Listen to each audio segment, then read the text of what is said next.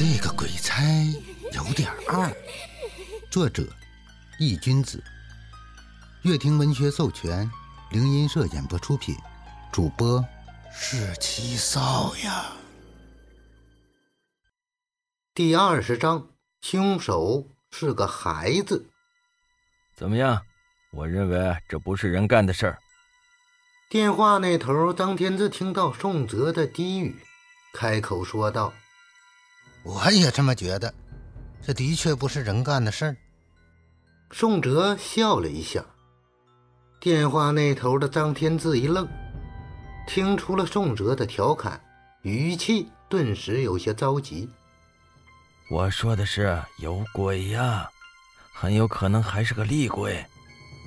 张天志压低了声音：“我知道。”宋哲淡淡道：“你知道你不去调查一下？”听到宋哲这雷人的回答，张天志有些急眼：“哼，你怎么还不去？”宋哲笑着反问：“你是鬼差，我是鬼差，得。”咱俩没话说了，晚上我去找你，咱俩去一探究竟。张天志无奈撂下这句话，不等宋哲反应就挂断了电话。看着已经挂断的电话，宋哲苦笑了一下，得嘞，今晚又有活干了。这种事儿，身为鬼差，不知道还好，知道了就得去解决。不仅是为了阴德，这也是职责。阳间的秩序不能被鬼物所扰乱。看着窗外的太阳，日上三竿，此时已经是晌午了。摸了摸干瘪的肚子，宋哲叫了一份外卖，安安静静的在家里等待。过了一会儿，等到外卖送入手里的时候。他却为难了，闻着外卖上传来阵阵沁人心脾的香味儿，一时间胃里翻江倒海，又是这个感觉。明明闻着很香，但是自己的胃却非常抗议，只要看到这个外卖就忍不住想吐。宋哲深吸了一口气，从厨房里拿来一个陶瓷碗。将外卖倒了进去，拿着筷子，伸出手，颤颤巍巍地夹了点米饭放进嘴里。下一刻，重哲只感觉一阵恶心袭遍了全身，连忙将嘴里的米饭给吐了出来。看着碗里的外卖，宋哲眼底闪过一丝恐惧，浑身不由得打了个冷战。但是感受着肚子传来的阵阵饥饿感，宋哲无奈，人是铁，饭是钢，如果这样下去不吃饭的话，迟早得饿死在家里。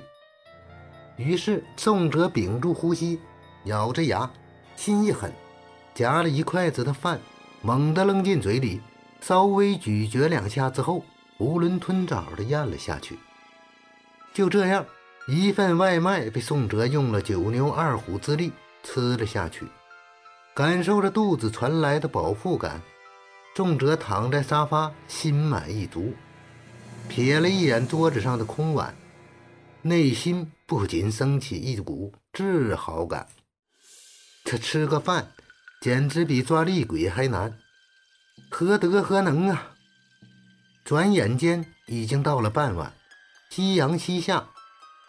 一轮弯月挂上了夜空。夏日的夜很燥热，让人不能心平气和。在城西的一个小巷子中，有一群身穿警服的警察在搜寻着什么。有没有发现什么线索？蒋振华皱着眉头问着身边的一个年轻的警员。没有，现场已经用精密的仪器勘测过了一遍，没有放过任何一个角落。没有发现任何指纹、凶器，甚至是毛发。那个警员摇了摇头，说道。闻言，蒋振华捏紧了拳头，沉声道：“继续查，调取周边的监控，看有没有可疑的人进入过这个胡同。”对了，蒋队，我们这距离死者不远的地方发现了一组脚印，不知道有没有用处。警员像是想起了什么似的，忽然说道：“听到这话，蒋振华铁青的脸色逐渐舒缓了起来，急急地说道：‘赶紧拿过来，我看看。’稍等一下，我去给你拿。”那个警员说完后就跑出了巷子。等过了一会儿。那个警员拿着一张照片跑了过来，就是这个，你看看能不能发现什么线索？那个警员气喘吁吁地说道。蒋振华皱着眉接过照片看了过去，照片有些模糊，背景是在青砖拼凑的地面上。照片上隐约可以看到，在充满青苔的砖面上。有一组水渍形成的脚印，这是脚印。蒋振华眉头紧锁。对，通过还原，已经确定这是一双小孩子的脚印，年龄大概八岁到十岁，身高一米二或一米三左右。那个警员点了点头，向蒋振华解释道：“你认为凶手会是一个不到十岁的孩子？”真是可笑，蒋振华有些想笑。明显，这个消息对他来说并没有什么实际用处。一个不到十岁的孩子能杀人，这显然是无稽之谈。万事皆有可能，在没有抓到凶手之前，我们不能妄下定论。蒋队，你犯糊涂了。那警员站直了身子，与蒋振华对视，不卑不亢地说道。哦，你叫什么名字？听到这样一番话，蒋振华诧异的看了一眼那个警员，问道：“王浩。”那警员回答道：“王浩，好，我记住你了。”蒋振华淡淡道：“荣誉自己。”王浩没有露出胆怯之色，反倒是说出了这样一句话。要知道，不管在什么地方，被领导记住可不是一件什么好事，尤其是因为冲撞领导而被记住的，甚至会影响到以后的发展。王浩的表现不由得让蒋振华多看了两眼，脸上带着几分赞赏之意，缓缓说道：“有趣。那么，王浩，我想听听你的看法。”我理解蒋队，因为当我第一眼看到还原结果的时候，我也是一脸的不相信。可是接下来的结果，却令我不得不多想。王浩看着蒋振华徐徐道来，将手上另外的两张照片递给了他。蒋振华接过照片看了过去，发现这两张照片上同样也是一组沾满水渍的脚印。蒋振华看向王浩，面露不解。这是另外两起凶案现场找到的线索，在死者的附近，皆发现了这样一双沾满水渍的脚印。通过对比，这几张照片里的脚印相似度达到了百分之九十九。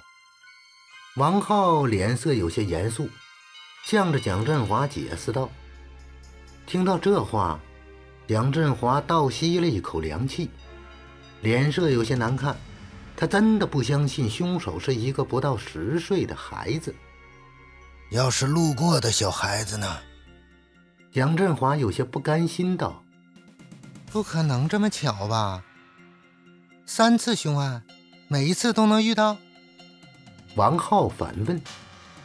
蒋振华听到王浩的话，顿时哑口无言，深吸了一口气，向着王浩吩咐道。调取周边的监控，看看这死者死亡的那个时间段里有没有小孩子出现。同时排查可疑人物，不管这双脚的主人是凶手还是路过，或者是被胁迫，我们都要找到他，不能放过任何一个线索。同时叫人换上便装，两人一组，散布在城西的各个巷子里，秘密行动。今晚只要是进去巷子里的人都带回去，一一排查。我就不信，凶手还能插翅膀飞了。蒋振华看向周围渐渐变暗的天色，心里莫名的有些烦躁。这件事情开始变得越来越复杂，越来越诡异了。欢迎收听《这个鬼差有点二》。本章已播讲完毕，感谢您的收听。